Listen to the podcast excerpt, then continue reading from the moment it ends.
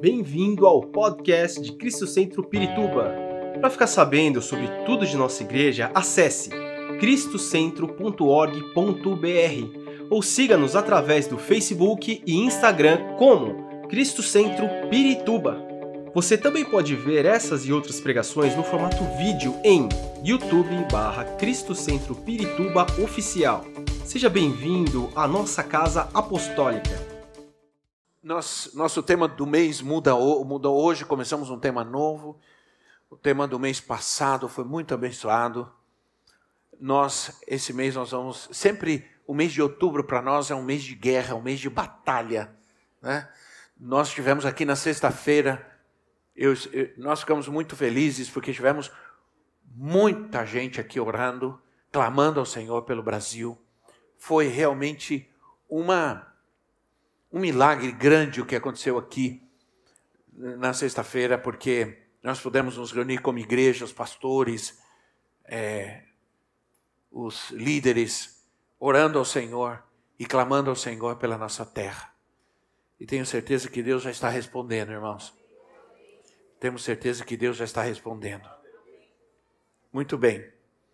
Vitória sobre o inimigo é o tema que nós vamos tratar esse mês. Deus vai nos dar vitória. Né? Nós, nós vamos nos levantar como uma igreja guerreira, um povo guerreiro, poderoso e vitorioso. Eu quero começar lendo o texto de Segundo de Crônicas, capítulo 32. Segundo livro de Crônicas, capítulo 32, do versículo 1 em diante. Segundo de Crônicas 32, do versículo 1 em diante, que diz assim: Depois de tudo, o que Ezequias fez com tanta fidelidade, Senaqueribe, rei da Síria, invadiu Judá. Ele sitiou as cidades fortificadas para conquistá-las. Quando Ezequias viu que Senaqueribe pretendia guerrear contra Jerusalém, consultou seus oficiais e comandantes do exército, do exército sobre a ideia de mandar fechar a passagem de água das fontes do lado de fora da cidade, e eles concordaram. Assim, ajuntaram-se muitos homens e fecharam todas as fontes e o riacho que atravessava a região. Eles diziam: Por que deixar que os reis da Síria venham e encontrem toda essa água? Depois, com grande empenho, consertou todos os trechos quebrados do muro e construiu torres sobre ele construiu outro muro ao lado de fora do primeiro e reforçou os muros de arrimo da cidade de Davi e mandou fazer também muitas lanças e muitos escudos. Nomeou sobre o povo oficiais militares e os reuniu na praça junto à porta da cidade, animando-os com estas palavras: Sejam fortes e corajosos, não tenham medo, não se desanimem, por causa do rei da Síria e do enorme exército que está com ele, pois conosco está um poder maior do que o que está com ele. Com ele está somente o poder humano, mas conosco está o Senhor, o nosso Deus, para nos ajudar e para travar as nossas batalhas. E o povo ganhou confiança com o que disse Ezequias, rei de Judá. Aleluia. Só a leitura desse texto já tem um poder tremendo na nossa vida. Porque acabamos de cantar que o nosso Deus é o mesmo. O mesmo Deus de Moisés, o mesmo Deus que agiu através de Moisés, o mesmo Deus de Davi, o mesmo Deus de Abraão, o mesmo Deus de Ezequias é o nosso Deus. O mesmo Deus que livrou o povo nesse dia de maneira tão poderosa, ele é o nosso Deus. Ele é o nosso Deus. Essa é a mensagem que ele quer que nós ouçamos hoje. Porque o Antigo Testamento, o Antigo Testamento revela a história da redenção. Nós, a Bíblia não é Bíblia se nós desconsideramos, como muitos estão fazendo hoje, o Antigo Testamento. O Antigo Testamento não é uma história para Israel, não é uma escritura apenas para Israel. O Antigo Testamento revela a história da redenção e o Antigo Testamento nos conduz a Cristo. O Antigo Testamento é uma seta que nos aponta, que nos indica, que nos conduz a Cristo, que prepara o caminho para a manifestação de Cristo, para a manifestação do reino e para a manifestação da igreja. Então, nós somos o cumprimento, nós somos a, a manifestação da revelação de Deus no Antigo Testamento. Toda a Escritura é inspirada por Deus. Toda. Toda a Escritura contém a palavra de Deus. E a palavra, se acabamos de dizer que Deus é fiel, Sua palavra é fiel. Porque a palavra de alguém com caráter, ela demonstra o caráter. Sempre. Então a palavra de Deus, ela é, também como Ele é, eterna e se cumpre, ela foi, ela é e ela sempre será.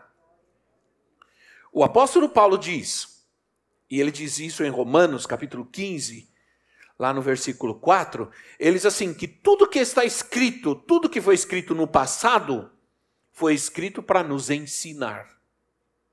Para nos ensinar, de forma que, por meio da perseverança, do bom ânimo, procedentes das Escrituras, estão dizendo que as Escrituras nos trazem bom ânimo e nos trazem esperança. Acabei de ler um texto que nos dá muito ânimo, a mim me deu muito ânimo.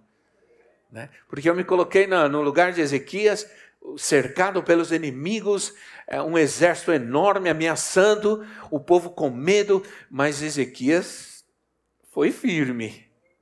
Sim ou não, irmãos? Nós vamos ver o que nos ensina o texto então. A história que lemos, o que nos fala sobre o tema que nós vamos desenvolver? Vitória sobre o inimigo. Uma coisa que é importante destacar é que Ezequias era um rei fiel a Deus. Ele era um rei fiel a Deus. Assim, mesmo assim, ele teve lutas e sofreu pressões. É importante a gente entender que o inimigo se levantou para sitiar Jerusalém em seus dias. Não, não era algo associado ao pecado, a, a, a qualquer outra situação, mas simplesmente o inimigo se levantou para atacar, para pressionar, para intimidar o povo de Deus. As pressões, os cercos, as intimidações do inimigo, elas vão acontecer na nossa vida. Muitas vezes nós vamos permitir, vamos abrir brechas, vamos é, permitir situações para que ele se sinta legalmente apto para fazer isso, e outras vezes ele não precisa de nada para fazer isso na nossa vida. Ele nos vai atacar quando ele decidir que, que você não você está muito tranquilo. É, esse servo de Deus aí está muito abençoado, muito tranquilo, Está tudo maravilhoso. Eu vou criar um problema na vida dele. para ver se ele se toca. Né? Então, a Bíblia fala, e o apóstolo Paulo fala em Efésios, no capítulo 6, que vão acontecer dias maus. Que algum dia da nossa vida, ou alguns dias da nossa vida, não serão muito bons. Se eu perguntar aqui quantos tiveram uma semana maravilhosa, muitos dirão, eu tive. Se eu perguntar quantos tiveram uma semana ruim, muitos dirão, foi ruim essa semana. Né? Porque há dias bons e há dias ruins para todos. Por isso a Bíblia diz que Deus faz chover sobre os bons e sobre os maus. O inimigo avançou contra Jerusalém, contra a cidade de Deus, contra o povo de Deus, para intimidar, para tirar a paz para tirar a presença de Deus. Nós podemos ter pressões, e vamos ter pressões, em nossa vida, em nosso casamento, em nosso casamento, né? é, em nosso trabalho, em nossas finanças, em, no mundo espiritual. existem, existem pressões. A pressão de um inimigo que ameaça. Não pensam vocês que de repente na minha vida não sofri pressão. As pessoas olham para nós e acham que nós somos tudo maravilhoso na nossa vida, né? A gente não tem problema nenhum, nada acontece de ruim. Você não sabe nada, irmão. Você não sabe de nada. Né? Você não sabe as lutas e as pressões. Essa semana estou lendo sobre o suicídio de um pastor nos Estados Unidos, jovem ainda, tinha filho pequeno, se suicidou e deixou uma nota. E ele disse assim: ninguém nos compreende. Ninguém sabe as lutas, as batalhas, as dificuldades e as injustiças que sofrem um pastor. A gente sempre. Eu, eu, eu, eu não esqueci o que ele escreveu, hein? Eu não estou inventando, não. Eu não esqueci, porque foi muito forte. Ele escreveu: a, a, a, as pessoas não entendem as pressões que a gente sofre. E eu não aguentei mais. Eu não quero mais sofrer, não quero deixar minha família sofrer. Se matou. Se suicidou. Não é o primeiro que a gente ouve que está fazendo isso. Porque, às vezes, a culpa é do próprio pastor que esconde, que trata de esconder seus problemas e trata de apresentar uma imagem de que é o Todo-Poderoso. Não tem problema nenhum. Graças a Deus eu não sou assim. Quando eu tenho problema, eu falo. Eu sou espontâneo e sou até demais. Né? Quando eu tenho um problema, eu falo, minha vida, eu não, a minha vida está aberta, porque eu não não sou capaz de esconder nada do que acontece comigo. Quando estou bem, eu não estou bem. Quando eu estou com problema, eu falo. E, né? Mas eu sou homem e o homem é assim mesmo. O homem bate, ele chora, dói. Ai, a mulher tem gripe e está trabalhando, está limpando, está cuidando dos filhos, carregando um, carregando o outro, está fazendo comida. O homem está com gripe. Ah, ah. Sim ou não? Ai, doeu, doeu. A mulher trabalha sangrando. O homem, ai, tá doendo. Outro dia machuquei o dedo e cheguei, ai, estava saindo sangue, ai, tá doendo. E a profetisa olhou e falou: ai, meu Deus, se você tivesse tido um filho. Assim somos nós os homens, sim ou não, irmãos? Tudo que a gente quer é um carinho nessa hora, sim ou não? Quando Neemias propôs, o grande servo de Deus Neemias, e eu gosto sempre de fazer um contexto pequeno da história para que todos possam entender, porque nem sempre as pessoas, todos que estão, conhecem os personagens da Bíblia. Eu sempre digo ao pastor, aos pastores isso. Você sempre dá um contexto, porque as pessoas às vezes não sabem de quem está falando. Neemias.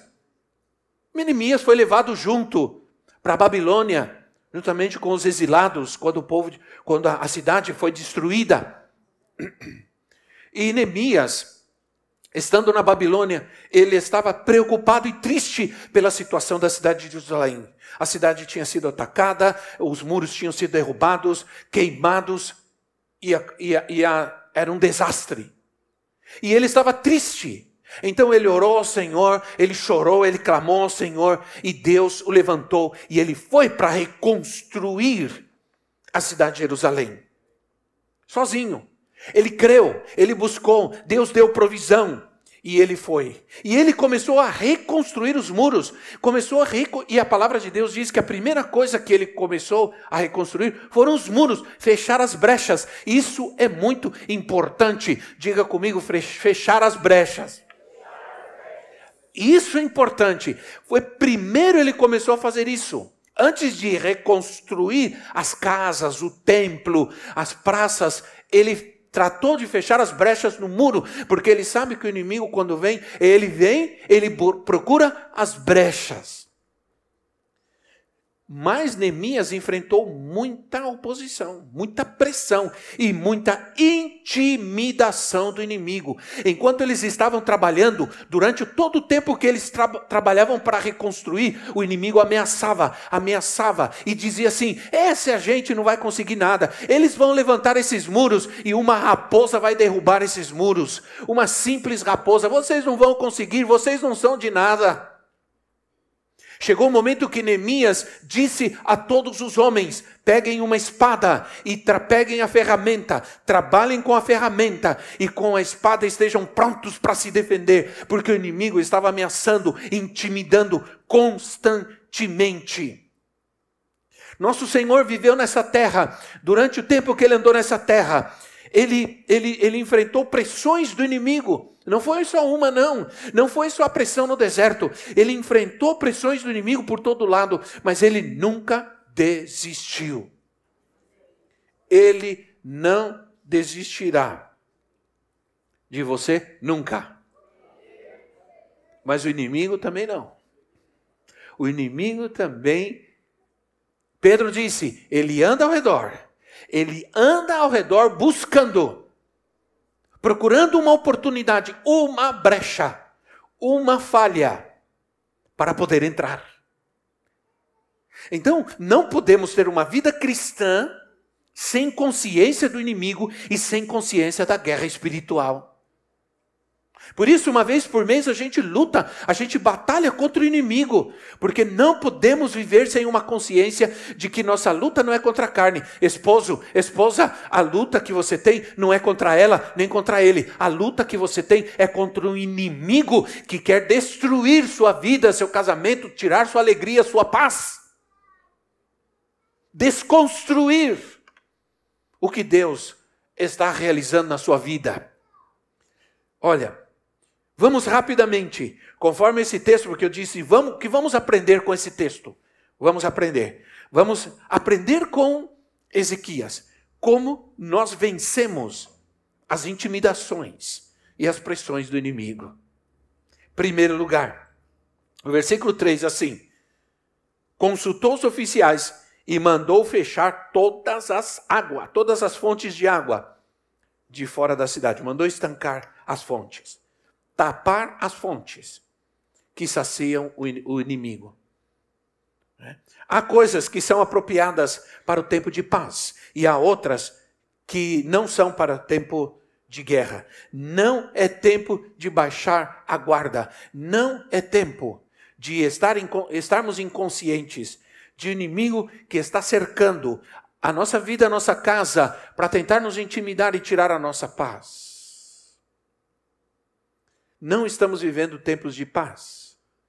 A Bíblia disse, isso está em 1 Tessalonicenses 5,3, que quando disserem a paz, virá grande tribulação. Sobrevirá grande tribulação. Então, não estamos em tempo de paz, estamos em tempo de guerra. Há uma guerra para ser travada. Irmãos, na China, acabaram de anunciar na China que está proibido o programa de rádio e televisão que fale sobre o Evangelho. Está proibido. E você pensa que isso vai, uh, isso vai acontecer só ali? Não. Há uma ordem mundial e há um objetivo claro de que o Evangelho seja estancado no mundo inteiro.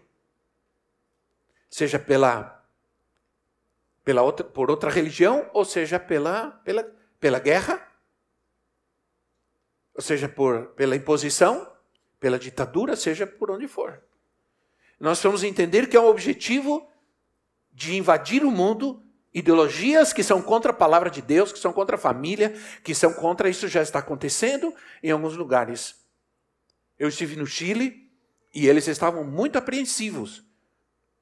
Muito apreensivos. Por isso, eu estou feliz de que nós fomos votar, que você vai votar, porque ele, o povo, como lá não é obrigado a votar, não foram votar. Os que foram votar, votaram no, no em um comunista. E ele assumiu o governo do Chile. Tem 35 anos de idade. É um comunista. E a primeira coisa que ele fez é querer mudar a Constituição e tirar alguns direitos e colocar algumas coisas. Graças a Deus o povo não aceitou. Mas quando eu estava lá, eh, eu estava lá, andei, me levaram no caminho para a igreja de volta, tinha confusão por todo lado. Manifestações por todo lado. Porque o povo está arrependido, porque não fez o que deveria ter feito. Cuidado, irmãos, quando a gente não faz o que deveria ter feito, isso sempre tem consequências. Sim ou não? Agora, quando eu não faço o que deveria ter feito, tem consequências, e quando eu faço o que tenho que fazer, isso também tem consequências. Então, necessitamos ter estratégias de Deus. Em tempos estamos em tempos de guerra.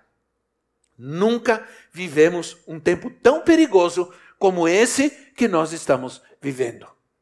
Como essa geração está passando. Devemos aproveitar bem os tempos, diz a palavra de Deus, e a oportunidade, porque os dias são maus. Isso é, o Senhor nos está falando, estejam firmes, atentos. Atentos para a batalha, preparados, não distraídos, não nos distrairmos em momento nenhum. Porque Deus tem um plano também, um propósito. E devemos continuar firmes, retendo aquilo que Ele nos está dando, aquilo que Ele nos dá. No versículo 5, nós temos uma outra é, estratégia de, de, que nos dá é, Ezequias para vencermos as pressões e as intimidações do inimigo. Restaurar os muros quebrados, versículo 5. Depois, com grande empenho, consertou os trechos quebrados fechou as brechas, fechou os buracos. É. Primeiro, reforçou os muros, reforçou todos os muros. Muro significa proteção. Aquilo que nos protege. Significa aquilo que temos que nos protege, a palavra de Deus, a oração. Brechas são falhas em nosso caráter que precisamos tratar, que precisam ser tapadas. Eclesiastes, há um versículo Eclesiastes que eu, o meu pastor, apóstolo Norma, ele gostava muito desse versículo, ele usava muito. Ele diz assim, Eclesiastes 10, 8. Quem cava um poço, cai nele. Ele está falando de consequências. Está falando de ações e consequências. Quem cava um poço, cai nele. Quem derruba um muro, será picado por uma cobra. Então, quando há uma brecha no muro, entra uma cobra, entra o que é mal. Então você precisa fechar essas brechas, esse muro. Jesus disse que o ladrão, ele não entra pela porta, ele procura outro lugar para entrar. Isso está em João capítulo 10. O ladrão não entra pela porta, ele vai procurar um outro lugar. Ele vai procurar uma brecha, um buraco para ele entrar. Porque ele vem sorrateiramente. O que a palavra de Deus nos está dizendo é: fechem as brechas. Fechem as brechas, vamos consertar, vamos colocar ordem em nossa casa, em nossa família, em nossa vida, em nosso casamento, na vida dos nossos filhos. Vamos colocar ordem. Chega de desordem. Por quê? Por que nós estamos falando isso? Porque Deus quer fazer coisas novas. Porque Deus quer fazer coisas grandes. Porque Deus quer te dar vitória sobre o inimigo. É por isso. Você deve cuidar-se, não fazer coisas erradas.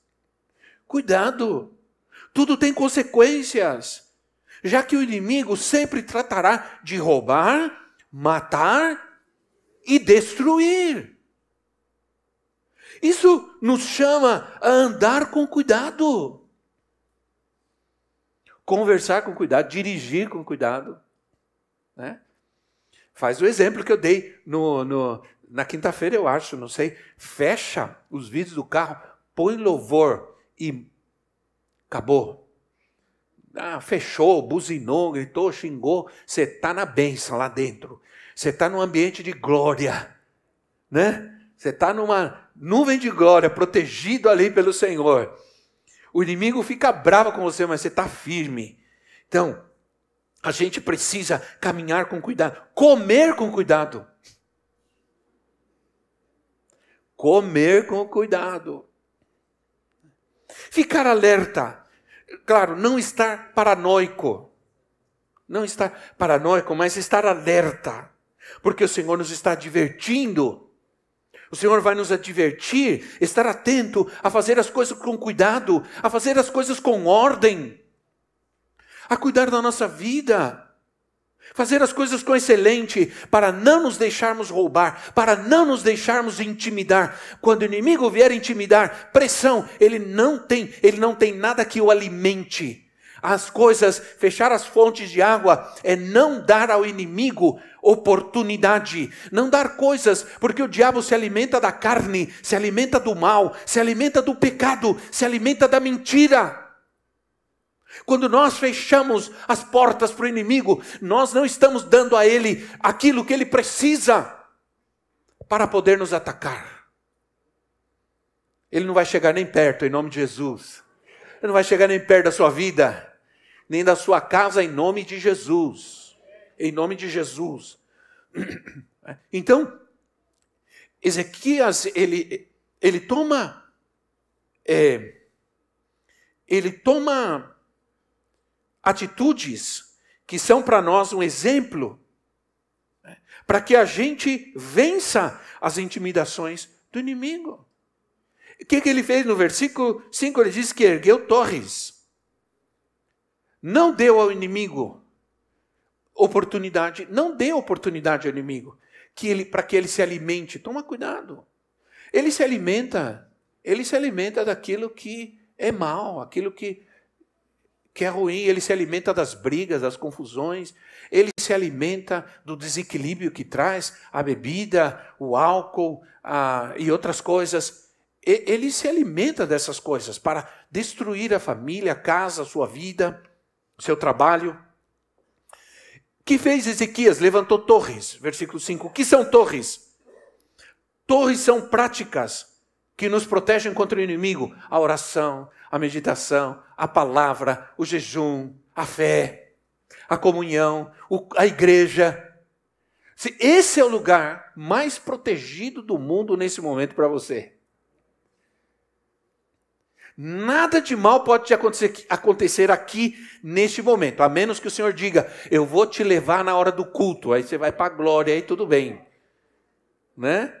Mas nada de mal. Sabe por quê? Porque eu acredito que não tem uma pessoa do teu lado que é má na sua, na sua índole. Nós só temos gente de Deus aqui, gente cheia do Espírito, gente de paz, gente de alegria.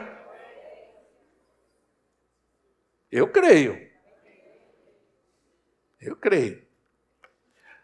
As pessoas querem transformação nas suas vidas, mas nós precisamos, antes de tudo, é, e a função de uma torre é também vigiar é vigiar. Então você sobe lá no alto e vigia. Por quê? Porque você quer saber quais são as estratégias do inimigo, por onde ele vai atacar, o que ele está planejando fazer e você se prepara.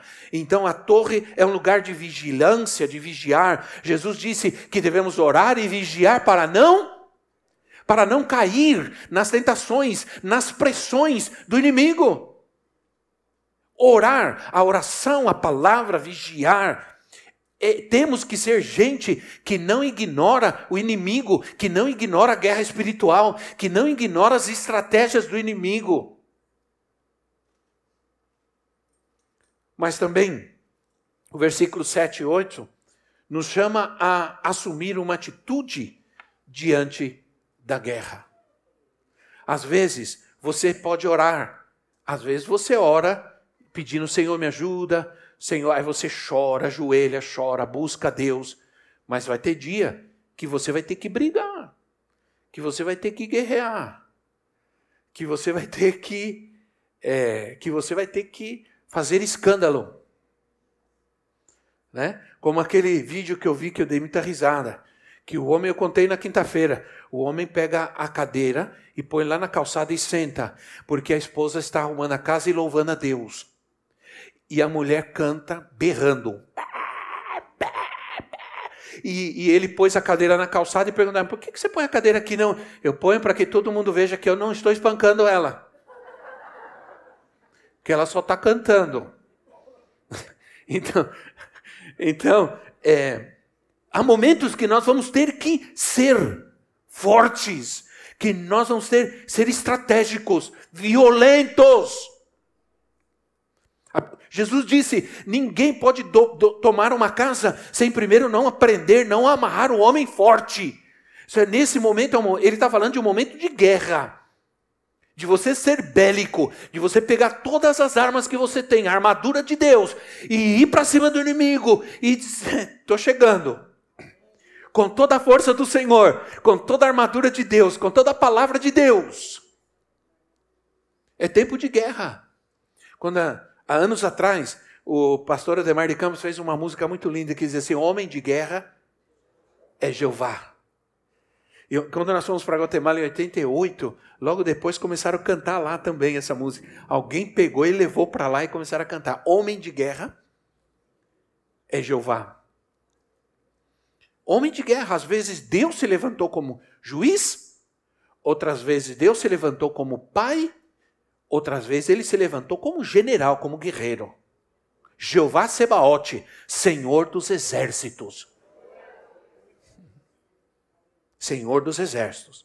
Então, há tempos de descanso, de tranquilidade, de desfrutar, e há tempos de guerra. Então, nós temos que assumir uma atitude de guerra. Sejam fortes, corajosos, não tenham medo, não se desanimem por causa do inimigo. Por quê? Porque conosco está um poder maior, com ele está o poder humano, conosco está o poder do nosso Deus. E é ele quem nos ajuda a travar nossas batalhas. Esses são tempos de guerra. E aí eu quero tratar um pouco sobre a intimidação do inimigo. Versículo 14 e 15. Eh, nós não lemos, mas eu, eu quero mencionar. O inimigo começou a intimidar e começou a dizer assim: Ah, é, Ezequias disse que o seu Deus vai livrar vocês. Isso é mentira. Ele está iludindo vocês. Ele está enganando vocês. Isso não é verdade. Ele só quer o dinheiro de vocês. Ele só quer o dízimo de vocês. Hã? Ele é fraco. Ele já fez coisa errada. Olha só. Olha a intimidação do inimigo. Ele é fraco, ele já fez coisa errada. E vocês vão acreditar nele? Não acreditem nele, porque o Deus de vocês não vai poder livrar vocês.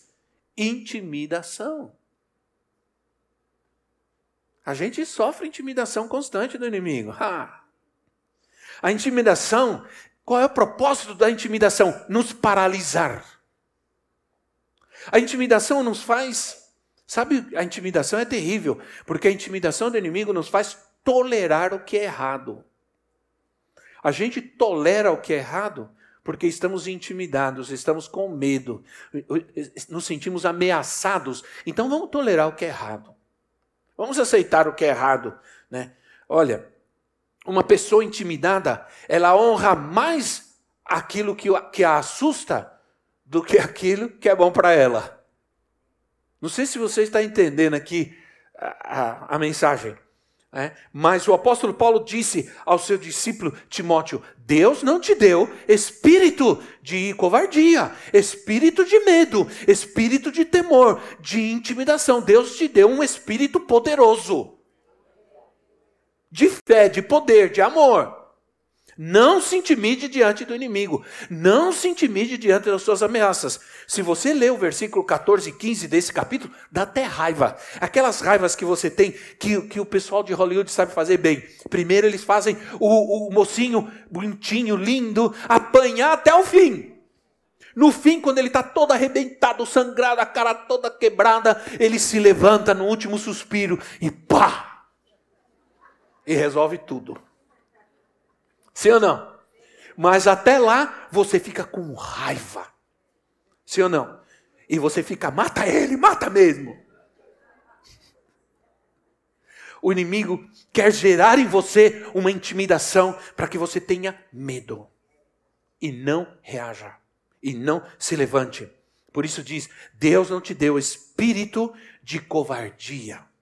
O inimigo nos intimida para, sabe para quê? Para que a gente deixe a nossa posição ofensiva e tomemos uma posição defensiva. Quem toma uma posição defensiva não avança. Só fica se defendendo, só fica tomando pancada. Diga, chega de apanhar.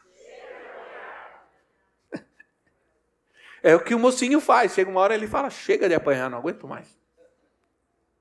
Aí ele se levanta né, e vai para cima sai de uma posição defensiva e vai para uma posição ofensiva. Quando a Bíblia diz resistir ao diabo, ele fugirá de vós, não está falando de uma, de uma posição defensiva, está falando de uma posição ofensiva.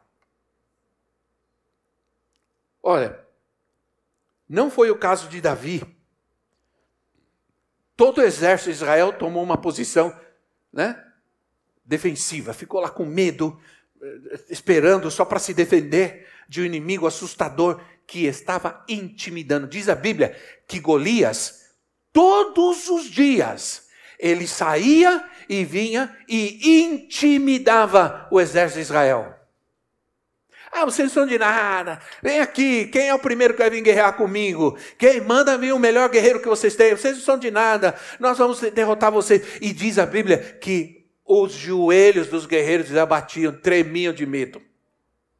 Aí vem um menino, loirinho, fraquinho, né? Eu vou lá lutar contra ele. E, e sabe o que Davi disse? Esse homem não vai continuar intimidando e ameaçando o exército de Deus. Foi o que Davi disse. E ele foi. Colocaram a armadura, não deu, porque ele era pequeno, armadura pesada, ele tirou. Aí foi. Aí, eu imagino, irmão, todo mundo olhando, falou: coitado desse menino, ele vai fritar, ele vai fazer um churrasco com ele. E sempre Davi com uma posição. Ele foi, ele não esperou. Ele foi lá e disse: Você não vai mais intimidar. Você não mais vai afrontar o exército de Deus vivo.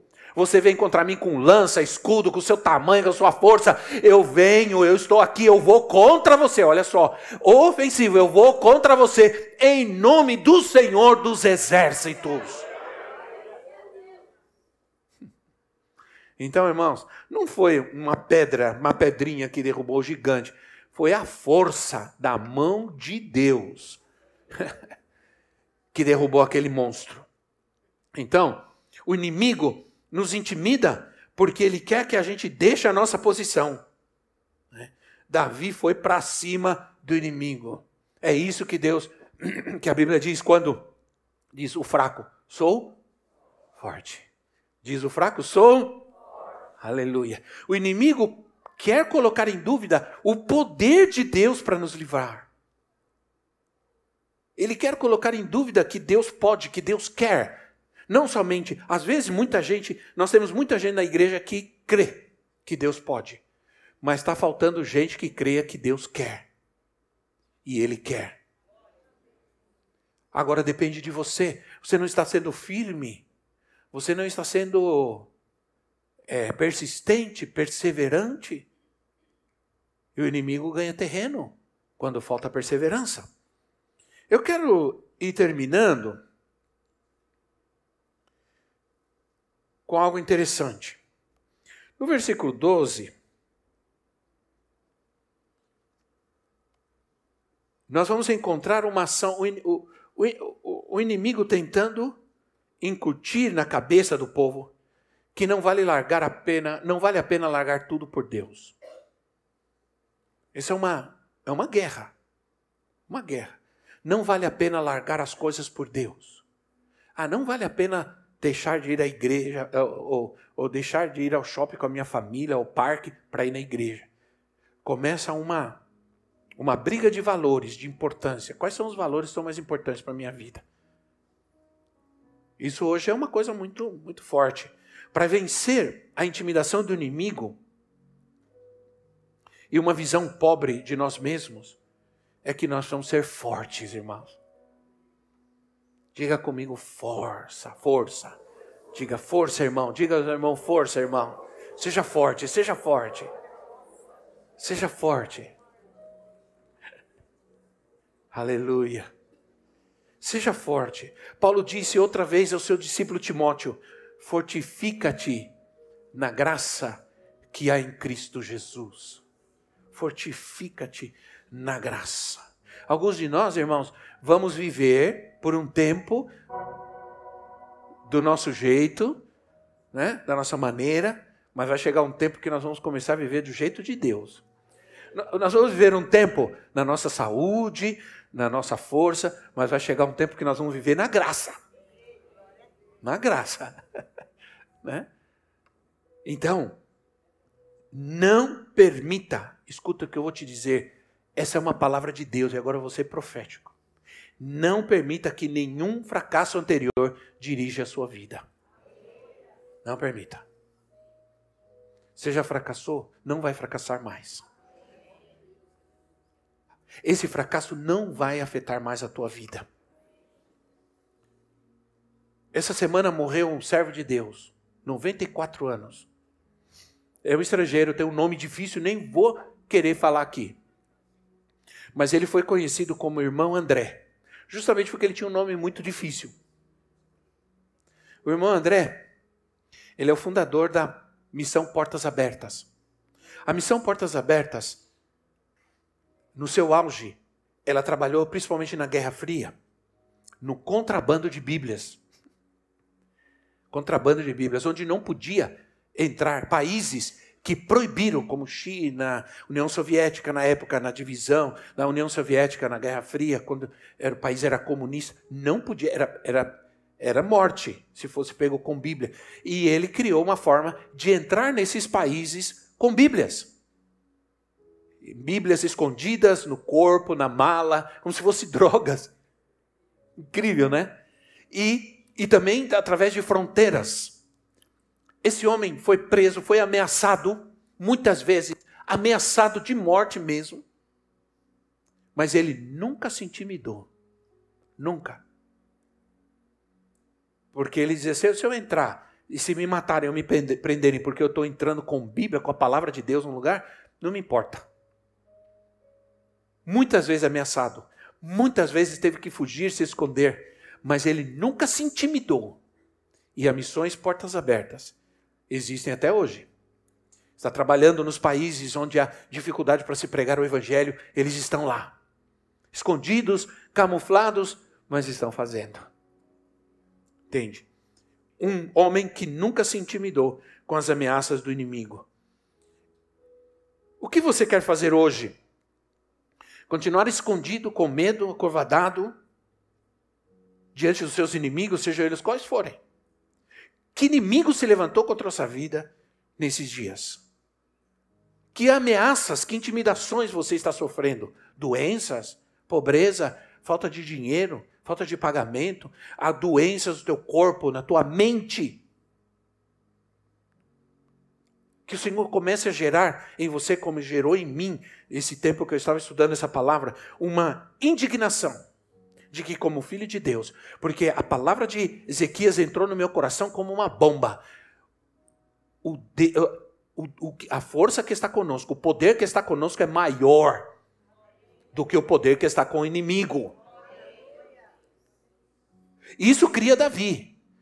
Davi disse: o poder que está em mim é maior. Por quê? Porque eu sou circuncidado, você é um incircunciso. Davi disse. O que Davi estava dizendo? Você não tem um pacto com Deus, uma aliança com Deus. Eu tenho. E eu vou para cima de você.